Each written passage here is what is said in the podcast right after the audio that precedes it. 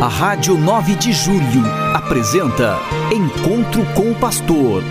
Na palavra do Arcebispo Metropolitano de São Paulo, Cardeal Odilo Pedro Scherer. Vós sois meu pastor, ó Senhor, nada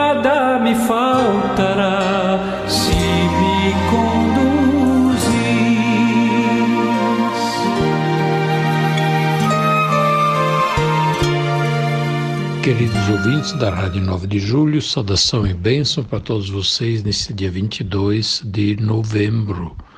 Hoje é terça-feira e no dia 22 de novembro a igreja lembra Santa Cecília, Santa Cecília, Virgem e Mártir, uma jovem dos primeiros séculos da igreja. Ela foi vítima também das perseguições do Império Romano aos cristãos antes que lhes fosse dada a liberdade para praticarem a sua fé. Santa Cecília, segundo a tradição, era música, ela cantava, e por isso Santa Cecília é a padroeira dos músicos e dos corais. Que Santa Cecília interceda por todos os que cantam, que usam sua voz para embelezar a vida, a liturgia, e também o convívio social.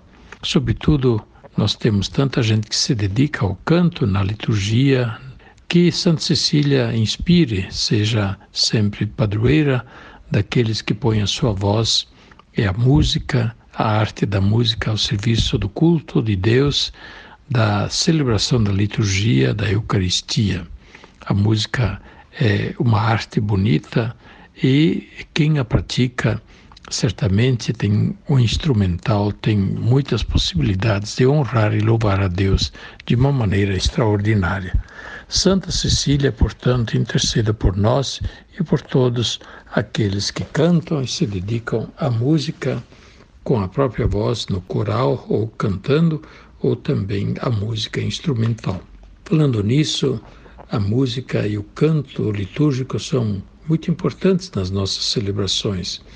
E por isso a Comissão de Música da Arquidiocese de São Paulo, Comissão de Música Litúrgica, está promovendo ensaios, está promovendo cursos também para aperfeiçoar e melhorar o canto litúrgico em nossas igrejas.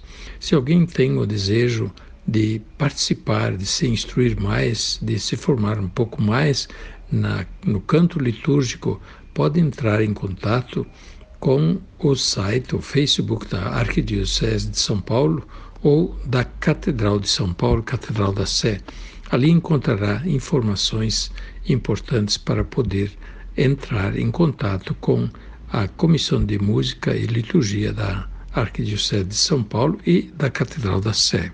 Estamos nos preparando para, no próximo fim de semana, viver o primeiro domingo do Advento, iniciando o tempo bonito, precioso do Advento, em que a igreja revive aquele tempo da espera do povo de Deus do Antigo Testamento, a espera das promessas de Deus, a espera da realização das promessas de Deus, do envio do Salvador, envio do Messias, aquele que salvaria o seu povo dos seus pecados. Os profetas, sobretudo o profeta Isaías, anunciou com muita força e com muita, muita esperança a vinda do Salvador, a vinda do Messias. E durante o Advento nós vamos ler muitos textos do profeta Isaías. Eles nos acompanham praticamente durante todo o tempo do Advento. E o Advento também, por outro lado, é um convite a nós olharmos para frente em preparação para a segunda vinda de Jesus. A igreja crê, Jesus prometeu vir em poder e glória para julgar os vivos e os mortos. E nós, portanto, cremos nisso e estamos é, olhando para frente, né, preparando-nos para o encontro com Jesus na sua segunda vinda. Esse encontro acontece quer na nossa morte pessoal, mas também acontece quando Deus assim dispuser no momento final da história. Esta é, é um anúncio, digamos assim, que nós encontramos firmemente enraizado na palavra de Jesus, no Evangelho. É, portanto, parte da nossa fé. Então, o advento que nós vamos viver tem uma dupla dimensão. Primeiro, reviver a alegria da espera em vista da realização das promessas de Deus, revivendo aquela mística da esperança, da promessa do Deus fiel que acompanha, que nos consola e conforta, que não nos deixa abandonados à nossa solidão. E a outra dimensão é esta do olhar para frente. Jesus recomenda: estejam sempre prontos, porque a hora que menos vocês esperam, o Filho do Homem virá. Portanto, a vinda do Filho do Homem, ou seja, de Cristo glorioso, pode acontecer a qualquer momento em nossa vida pessoal e também na vida do mundo, e por isso é importante estar sempre preparados. O tempo do Advento ele é acompanhado com insistência por esta admoestação, esta recomendação: estai preparados, vigiai, estejam sempre prontos para o momento de ir ao encontro do Senhor quando ele vier. No próximo sábado, nós vamos fazer a ordenação episcopal do novo bispo de Campo Limpo. Vai ser Dom Valdir de Castro, que foi superior eh, geral dos padres paulinos. Ele foi nomeado bispo pelo Papa Francisco para a Diocese de Campo Limpo. Será ordenado bispo no próximo sábado. Vocês podem acompanhar, quer pela internet, mas também pelas transmissões que poderão ser feitas.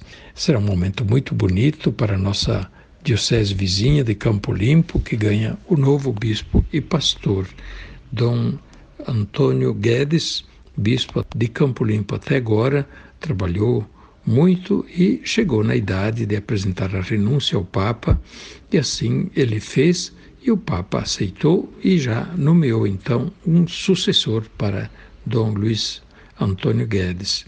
É assim na igreja. A igreja não pode ficar sem bispos, sem pastores, como não pode ficar sem papa, sem padre. Então, quando tem um bispo que fica idoso, chega à idade de 75 anos, ele apresenta renúncia ao papa e o papa manda procurar um novo bispo para aquela diocese. Que Deus abençoe Dom Luiz Antônio Guedes e o recompense por todo o trabalho que fez na Diocese de Campo Limpo. Que Deus abençoe, ilumine, oriente também o novo bispo Dom Valdir de Castro, para que ele seja um grande pastor desta porção do povo de Deus. Para o Advento, eu recomendo a todos que façam novena do Natal. Existe a novena da Arquidiocese de São Paulo, que vocês podem encontrar nas paróquias, mas também podem encontrar na Cúria da sua região episcopal, podem procurar também na Cúria Central, na Avenida Higienópolis, a novena de Natal em família, em grupos, é um modo muito bonito para se preparar para a celebração do Santo Natal. Que Deus ilumine a todos e lhes dê alegria da festa que vai se aproximando. Daqui a um mês estaremos praticamente já nas vésperas do Natal. O tempo passa rápido, o tempo do Advento é muito curto e por isso vamos vivê-lo intensamente desde o primeiro dia, que é o próximo domingo. A bênção de Deus Todo-Poderoso, Pai, Filho e Espírito Santo, desça sobre vós e permaneça para sempre. Amém. A Rádio 9 de Julho apresentou Encontro com o Pastor, na palavra do Arcebispo Metropolitano de São Paulo, Cardeal Odilo Pedro Scherer. Vós sois meu pastor, ó Senhor, nada me faltará